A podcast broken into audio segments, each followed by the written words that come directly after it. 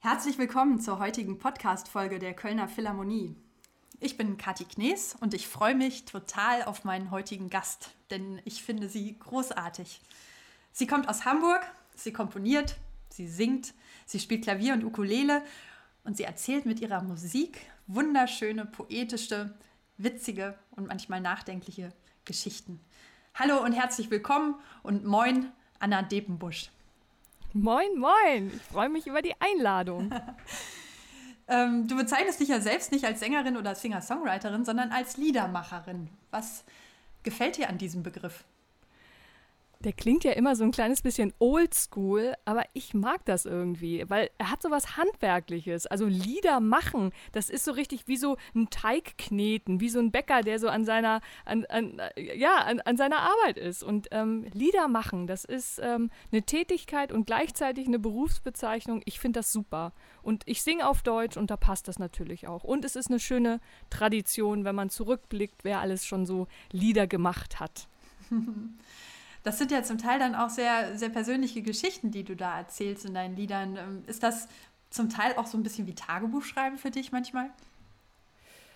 Oh, ich glaube, wenn es wirklich so wäre wie Tagebuchschreiben, das wäre nichts für die Bühne. Also da ähm, trenne ich das doch auch. Also ich versuche schon in meinen Geschichten und in meinen Liedern sehr ähm, nahbar und auch ähm, persönlich zu sein. Aber so dieses ganz Private, ich glaube, das hat auf der Bühne nichts verloren. Also ich denke wirklich auch so ein kleines bisschen das Publikum mit und ich möchte, dass die einfach einen tollen Abend haben. Und ähm, ja, also persönlich darf es sein und da suche ich auch immer nach. Ähm, aber so richtig eins zu eins Tagebuch, ich glaube, das wäre nichts. Das wird auch keiner hören. Irgendwo habe ich mal gelesen, dass man dich aber trotzdem in deinen Songs auch sehr gut kennenlernen kann. Also, dass da so richtig Anna drin steckt. Aber würdest du trotzdem sagen, also es gibt so eine Bühnenperson Anna Depenbusch und eine Privatperson Anna Depenbusch? Oder wie fühlt sich das in dir an? Ich glaube, ich kann das gar nicht so, so genau trennen, weil ähm, der Beruf ist halt äh, schon sehr, sehr nah mit mir verbunden. Also ich lebe die Musik und ähm, also ich habe ja auch keine Arbeitszeit, die irgendwann aufhört. Das geht halt immer weiter so und ähm, ja, ich, ich weiß nicht so genau, ob man das so trennen kann, aber die Bühne ist schon ein besonderer Ort. Also da kann man schon, ähm, weiß ich nicht, da geht natürlich so der Spot an, dann hat man so diese Konzentration auf diese Bühne und diesen Fokus und ähm, ja, also ich glaube, es ist dann vielleicht so ein bisschen ähnlich wie bei Schauspielern, wo du auch nicht immer davon ausgehst, okay, es ist privat dann auch genauso schillernd wie auf der Bühne. Und ähm, ich glaube, das ist bei mir auch so. Auf der Bühne sind viele Sachen möglich, die, weiß ich nicht, im Alltag einfach gar nicht so ange angemessen wären. Es gibt so einen Begriff, der immer wieder auftaucht, wenn man sich mit deiner Musik beschäftigt und den mag ich auch total äh, gerne. Das ist der Ausdruck Poesie des Alltags. Erzähl doch mal, was sich für dich dahinter versteckt.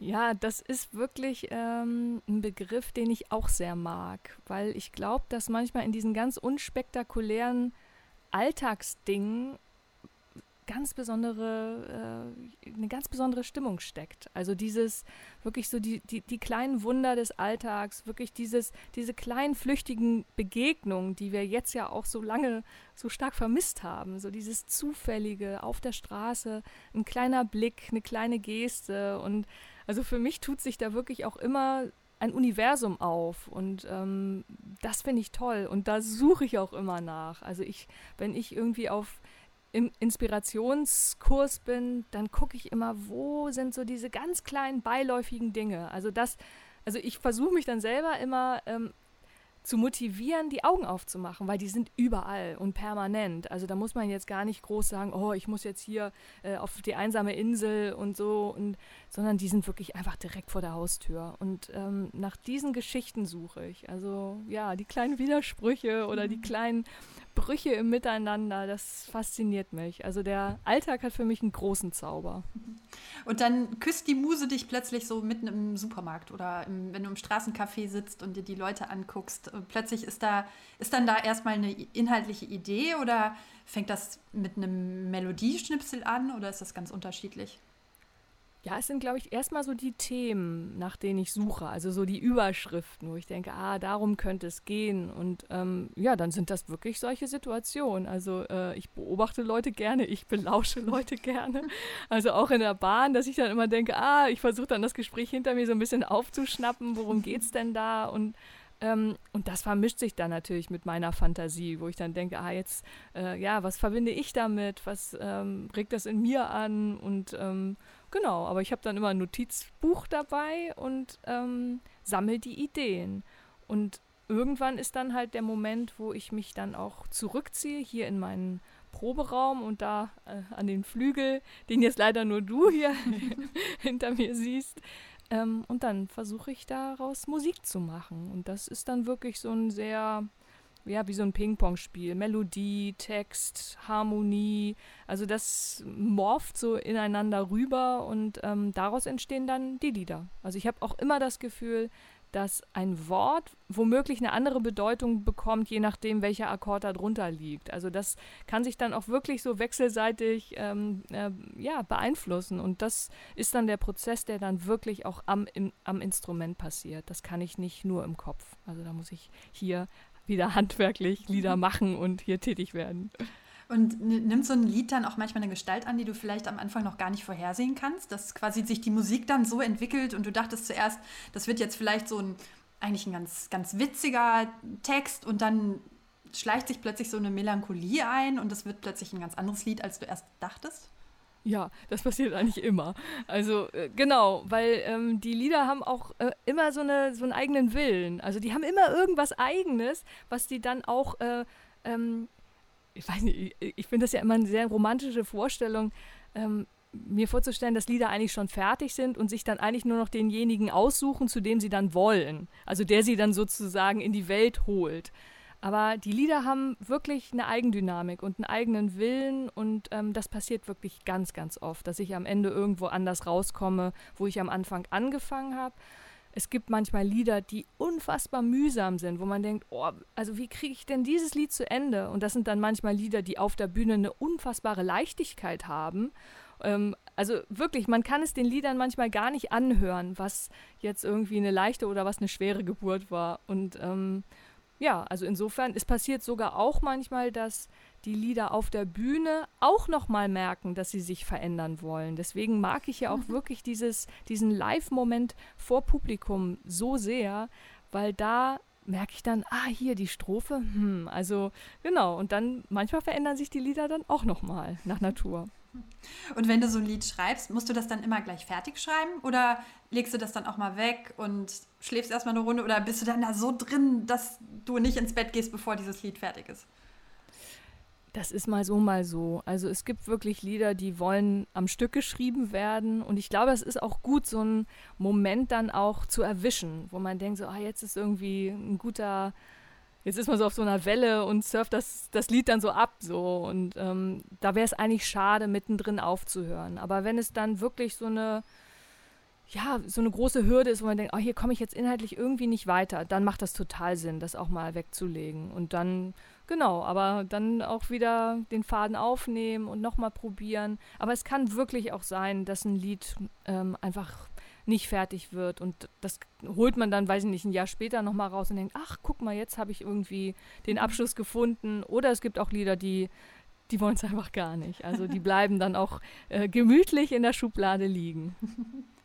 da, da steckt ja auch musikalisch total viel drin in deinen, in deinen Liedern. Also Pop und Chanson und also, ne, oder, also was würdest du denn sagen? Was ist so deine Musik? Was macht die aus musikalisch? Ist das einfach echt Depenbusch oder kannst du da die verschiedenen Einflüsse benennen?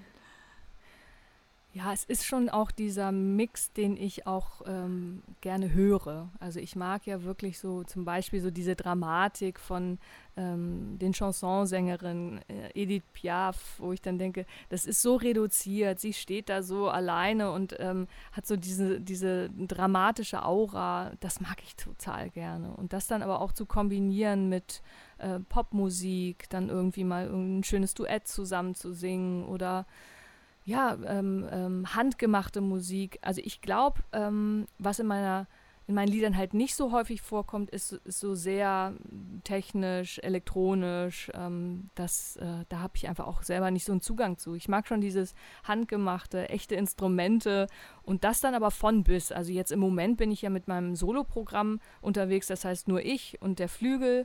Und ähm, ja, aber es gibt dann auch Konzerte, die sind waren mit Band oder auch mit Orchester oder mit einem Streichquartett oder so. Und das äh, macht mir Spaß, dass sich die Lieder auch verwandeln können. Und dieser Genre-Mix, der ist einfach Programm.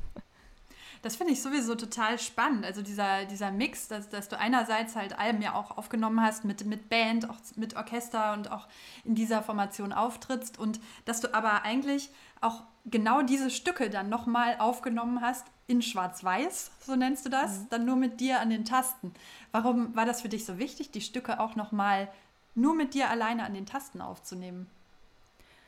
Weil sie so entstehen. Also sie entstehen in so einer ganz, ähm, in so einer ganz großen Intimität mit dem Flügel und ähm, ja, und dann hatte ich das Bedürfnis, wirklich diese, ähm, diese reduzierten Versionen auch nochmal aufzunehmen. Und ähm, es passiert auch manchmal so, dass dann ähm, so eine ursprüngliche Demo-Version doch anders war als die Version, die dann auf einem Album erscheint, sondern dass man dann merkt, okay, das Lied war als Demo-Version viel langsamer oder viel schneller oder hatte doch nochmal so ein bisschen anderen Rhythmus. Und das ist, finde ich, total spannend, dass man merkt, ähm, die Bedeutung des Textes verändert sich auch, je nachdem, was so drumherum passiert. Und ähm, dann gibt es Lieder, die sind mit der Band richtig äh, fluffig, groovy nach vorne. Mhm. Und wenn man die aber wirklich äh, viel, viel langsamer spielt, dann ist es auf einmal echt eine herzzerreißende Ballade, wo dann auch jede Zeile nochmal eine ganz andere Bedeutung kriegt durch diese Luft dazwischen. Und ähm, mir kommt das immer wahnsinnig lebendig vor, wo ich dann denke, ja, so ist es halt, als, als wären Lieder was Lebendiges. Die sind mal so drauf, mal so drauf, die wollen sich gern verkleiden, dann möchten sie das anhaben, dann wollen sie ein Orchesterkleid anhaben und so. Und ähm, ja, also äh, du merkst es schon, dass ich äh, den Liedern immer so einen eigenen äh, Spirit irgendwie zutraue und so ein eigenes Leben lässt, ne? Dass, ja. dass so die, die Lieder so, äh, ja, die, die wachsen halt mit dir dann. Ja, ja. Mhm. Und das Klavier an sich, also du verbringst ja unheimlich viel Zeit alleine am Klavier, jetzt nicht nur auf der Bühne, sondern auch zu Hause. Hm, würdest du sagen, das ist so dein Kraftort, an, an dem du bist? Oder ist der Klavierhock auch manchmal ein Folterstuhl? Oh, also ja, also ich habe ja, ähm, das Klavier fordert mich jeden Tag, ähm, weil ich mir das richtig erarbeiten muss. Also ähm, ich bin Sängerin, das kann ich. Also ich habe Gesang gelernt, ich bin mit meiner Stimme sehr flexibel und fühle mich da frei und auch sicher. Ähm, also die Stimme ist wirklich das Instrument, was ich gut kenne, wo ich auch merke, so ah, hier und da, da geht was und so. Und bei dem Klavier merke ich, das ist eine Herausforderung. Also ich bin auch nicht ähm, ähm, ja, Pianistin von Anfang an. Also ich kann mich am Klavier begleiten und ich kann am Klavier Lieder komponieren und genauso nutze ich dieses Instrument, aber es fordert mich wirklich. Also, und zwar wirklich die meiste Zeit. Wo ich dann denke, oh Gott, warum soll ich da mit diesen zehn Fingern da auf einmal gleichzeitig was drücken? Das ist doch irgendwie, ja, das ist doch echt, ähm, es überfordert mich. Und ich liebe dieses Instrument, aber es schüchtert mich auch wahnsinnig ein. Und ähm, ich glaube, dieses Spannungsfeld, das taucht auch immer wieder auf. Also das ist, glaube ich, einfach so. Also ich bewundere äh, äh, richtige Pianisten und Pianistinnen, die sich da ausdrücken und frei fühlen, so wie ich es mit der Stimme tue. Das finde ich immer irre. Das heißt, mit der Ukulele, da fühlst du dich so ein bisschen, die so, mit der bist du mehr befreundet, oder? Ja, die, die hat ja so wirklich so einen sehr, sehr äh, kleinen Gastauftritt in so einem Repertoire. Also ähm, das ist halt auch, ähm, die hat ja nur ein ganz kleines Volumen. Also die ist ja so zart und zerbrechlich, dass, ähm, ja, die, die taucht einfach mal auf und verbreitet so eine sommerliche Stimmung. Ich sage ja auch immer, dass die Ukulele wie so eine musikalische Wärmflasche ist. Man holt die raus und das Publikum fängt an zu, zu schmunzeln. Also das ist wirklich, äh, ja, wie so ein Zauberstab. So einmal gute Laune bitte, dann holst du die Ukulele raus und ähm, ja, die macht einfach, äh, dass die Sonne aufgeht. Und ähm, Genau, also insofern, die Ukulele taucht einfach mal hier so als kleiner Sonnenschein auf, aber äh, meine Beziehung, meine feste Beziehung habe ich mit dem Klavier. Die Ukulele ist ein Flirt.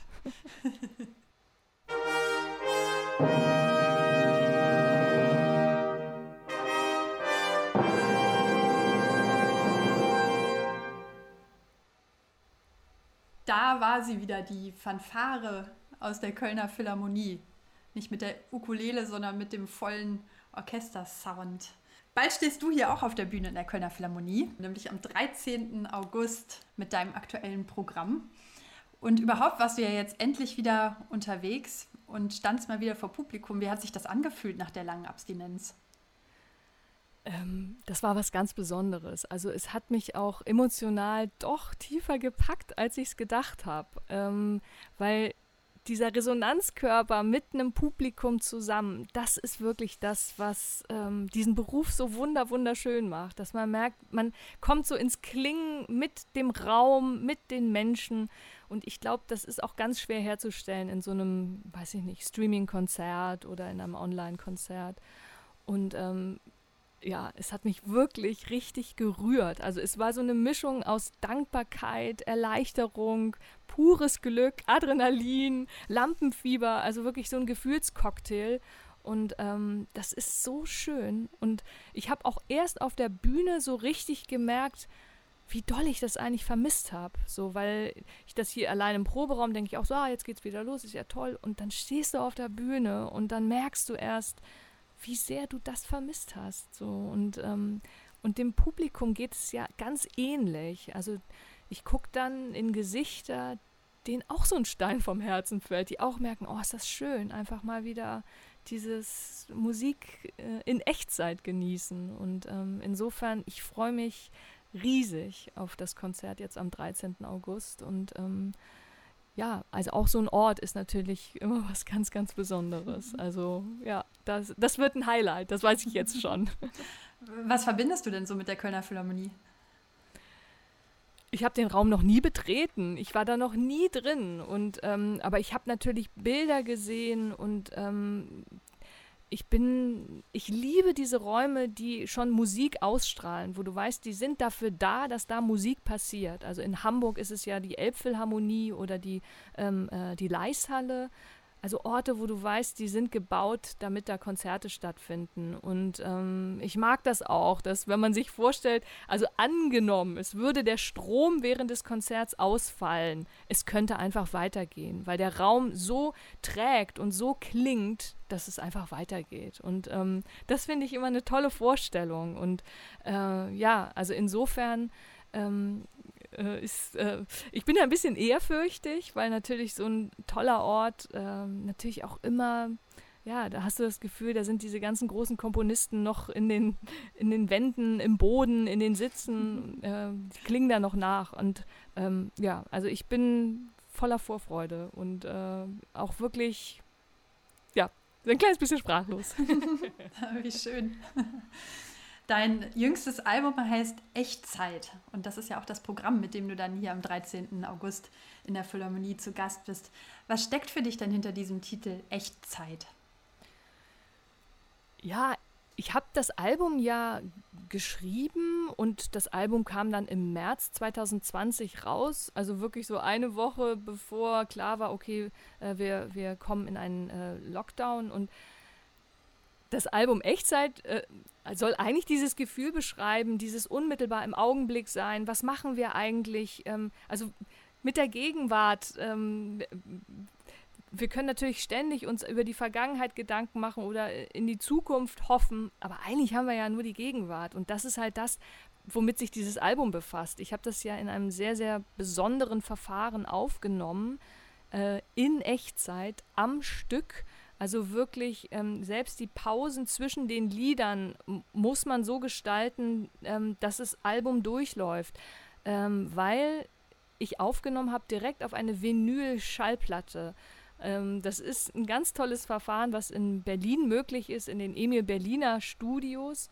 Emil Berliner war ähm, der Erfinder der, ähm, des Grammophons und äh, der kennt sich also aus mit Schallplatten und mit Vinylfolien. Und genau, da habe ich das Album aufgenommen, in Echtzeit, das Album Echtzeit. Und ähm, das war ganz aufregend. Und ich war mir auch bewusst, dass wenn, ja, mir vielleicht ein Fehler passiert oder irgendwie so eine Unregelmäßigkeit ist, das wird auf dem Album draufbleiben, weil das ist auch die Message, die ich so, so schön finde an Echtzeit, zu sagen, es ist wie es ist und wir machen was draus und lebendig sein hat nichts damit zu tun, dass alles ganz, ganz perfekt glatt, glatt poliert ist. Und ähm, ja, insofern war es dann fast schon so ein bisschen schicksalshaft, dass ich dann dachte, okay, und jetzt sind wir in einer Zeit, wo wir wirklich auch Tag für Tag uns immer neu orientieren müssen, gucken müssen, was machen wir jetzt, wie reagieren wir jetzt auf Gegebenheiten, auf Situationen. Wir sind mit ganz, ganz neuen Problemen konfrontiert und ähm, ja, das, das ist eigentlich Echtzeit. Und dann aber auch wirklich das Mut machen, man schafft das. Also man kommt da irgendwie auch ähm, immer weiter, weil ja, die Gegenwart läuft mit uns mit. Ich glaube, bei diesem Aufnahmeverfahren, da sieht man ja richtig, wie diese Diamantnadel so die Musik quasi in die Vinylplatte reinmalt, oder? Das ja, hat ja, ja, auch so ein bisschen sowas, sowas Handgemachtes. Ja, ja, auf jeden Fall. Und es ist ja auch so schön, weil diese Folie, die ist ja spiegelglatt. Und dann kommt genau die Nadel, die da reinschreibt und die macht dann, dass es auf einmal aussieht wie eine Schallplatte. Das heißt, jeder Ton ja, genau, die schreibt das dann wirklich ähm, in Echtzeit da rein. Und dann, ja, kann man natürlich nichts verstecken. Also alles wird so festgehalten, wie es in diesem Moment passiert. Findest du denn grundsätzlich, dass sich in der Welt und auch in der Musikwelt viel zu viel um Perfektion dreht?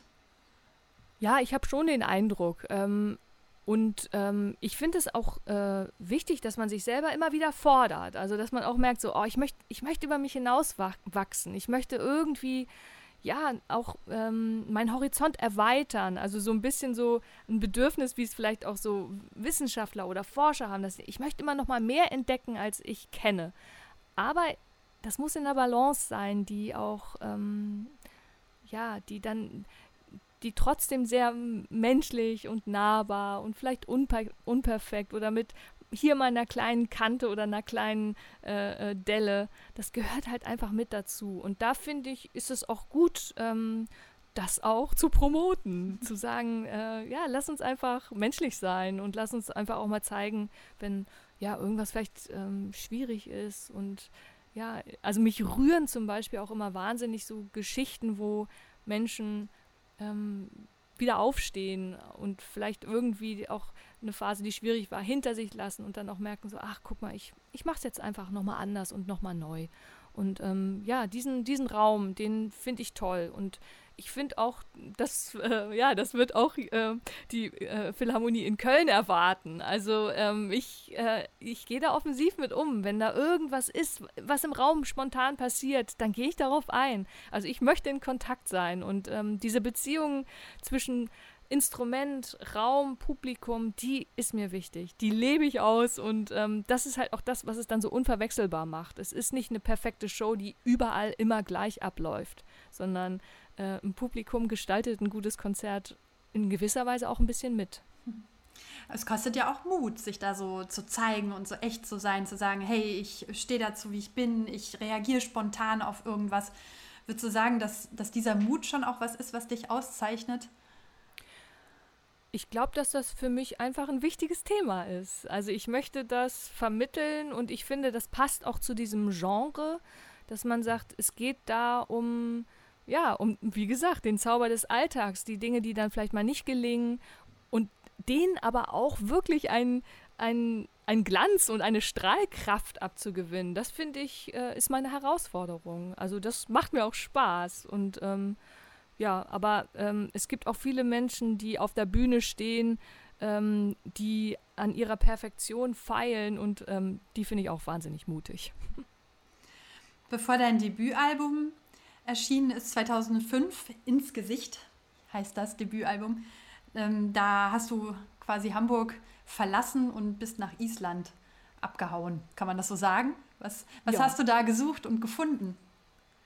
Ich habe da meinen musikalischen Weg gesucht. Also ich habe ähm, ein Studium für Jazzgesang angefangen in Berlin und ähm, habe aber gemerkt, mir fehlt da was in diesem Studium. Ich wollte gerne auch auf Deutsch singen, ich wollte gerne eigene Texte schreiben und das war, ähm, hatte da nicht so einen Schwerpunkt. Es ging doch sehr wirklich so um amerikanische Jazzstandards und ähm, ich habe dann mich entschieden, das Studium abzubrechen und bin dann so ein bisschen auf die Reise gegangen. Was möchte ich denn machen? Wie soll meine eigene Musik klingen? Und ähm, ich war zu der Zeit großer Fan ähm, von der isländischen Sängerin Björk weil die für mich so viel ver verkörpert hat, was ich sein wollte. Also ich fand die unfassbar mutig, die hat auch selber produziert, die hatte so was Eigenwilliges, was ich toll fand.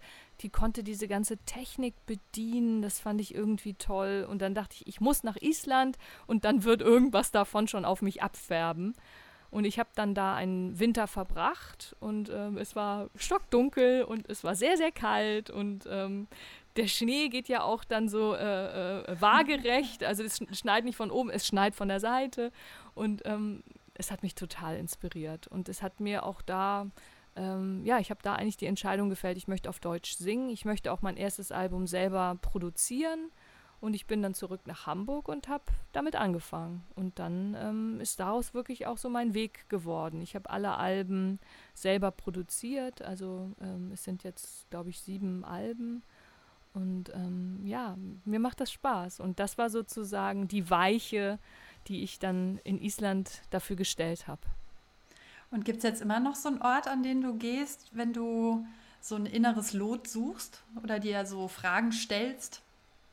Ja, das ist schon die Natur. Also ähm, ja, da treibt mich wirklich dieser äh, romantische Gedanke, dass ja der Mensch sich in der Natur dann nochmal mit der Welt und mit seinem Gedanken und Sehnsüchten verbindet. Und ähm, das passiert mir. Und das kann wirklich auch der kleine Park hier um die Ecke von St. Pauli sein. Und das können die Berge sein. Also ich liebe ja auch wirklich ähm, ähm, das Bergwandern und Vögel beobachten. Manchmal ist es das Meer, wo ich dann denke, okay, da äh, lasse ich mir den Kopf mal durchpusten. Aber das merke ich schon. Also dass die Natur und auch ähm, eine gute Balance zwischen mit Menschen sein und im Austausch sein und dann aber auch ganz für mich alleine sein. Das ist irgendwie für mich, ähm, diese Balance ist für mich wichtig.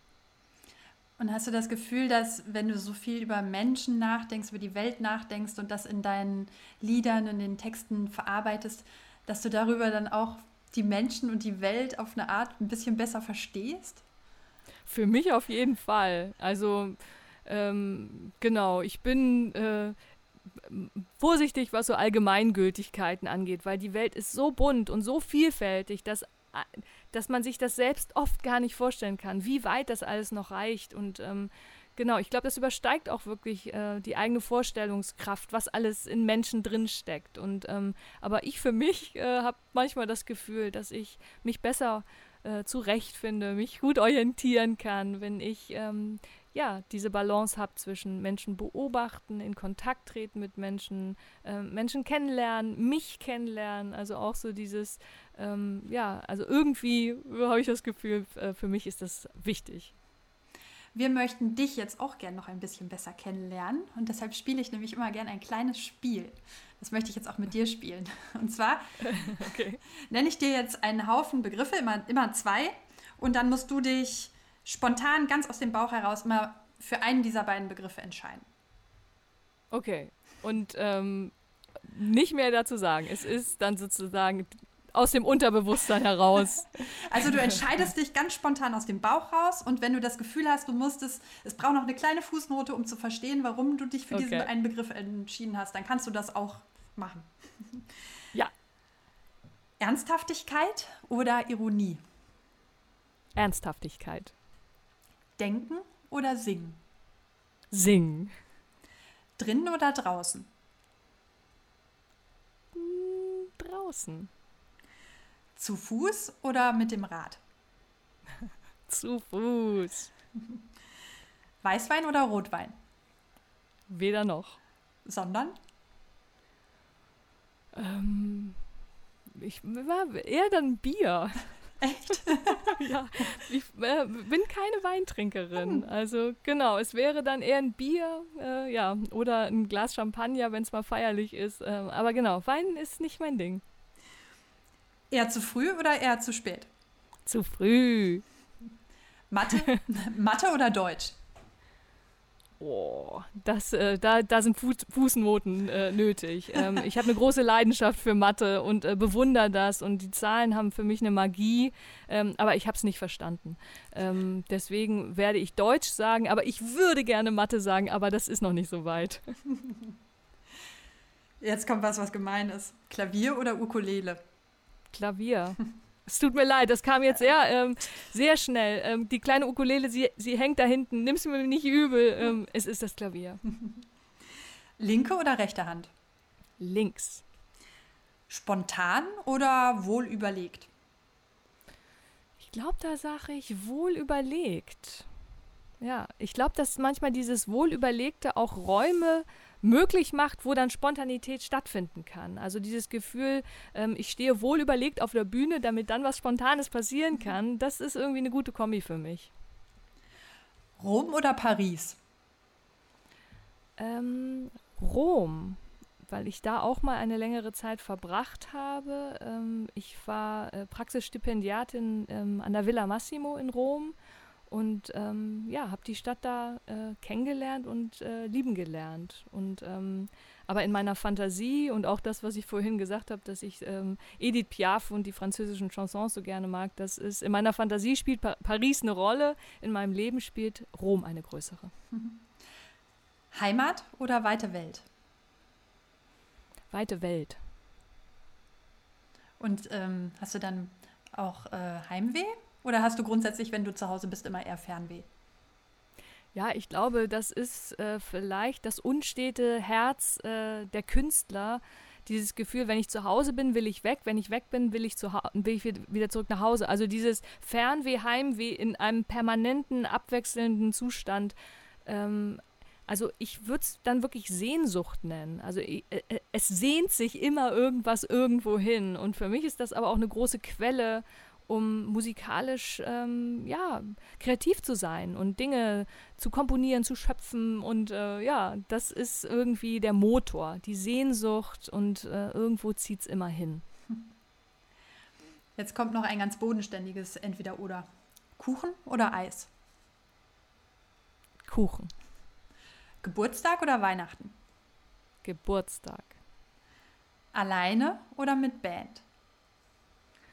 Das ist schwierig. Also im Moment alleine, weil ich jetzt gerade mit dem Soloprogramm unterwegs bin, aber ähm, ja, es hat beides wirklich äh, seine ganz eigene Atmosphäre. So, ich habe eine ganz, ganz tolle Band und es passieren dann auch diese ganzen Klangfarben, also die sind äh, mit der Band einfach, ja, kriegen anderen Zauber. Und ähm, wenn ich aber schwarz-weiß mit dem Soloprogramm bin, dann ist es sehr direkt, sehr nahbar, sehr persönlich. Ähm, und auch sehr abwechslungsreich. Also ich glaube, das überrascht mein Publikum häufig, dass sie denken, okay, sie sitzt da mit dem Klavier. Wie kann das sein, dass die Stimmungen so unterschiedlich sind? So und ähm, das finde ich halt auch toll. Also das ist auch eine tolle Herausforderung zu sagen, das wird der bunteste Schwarz-Weiß-Abend, den ihr je gehört habt. Und genau das können wir nämlich am 13. August hier in der Philharmonie auf der Bühne erleben. Da freue ich mich auch selbst schon total drauf. Und Wie schön. Ich könnte noch Stunden mit dir weiter quatschen. Also vielen, vielen Dank, dass wir sprechen konnten, so über, über den Computer, aber bald dann auch im echten Leben, wenn du hier bist. Vielen Dank für deine Zeit und ich wünsche dir noch ein paar ganz schöne Sommertage bis dahin. Vielen Dank für die Einladung und für diesen schönen Podcast. Also der gefällt mir sehr gut. Und dann sehen wir uns bald äh, ja. in echt. Genau. Tschüss. Tschüss. Das war wieder eine Podcast-Folge der Kölner Philharmonie.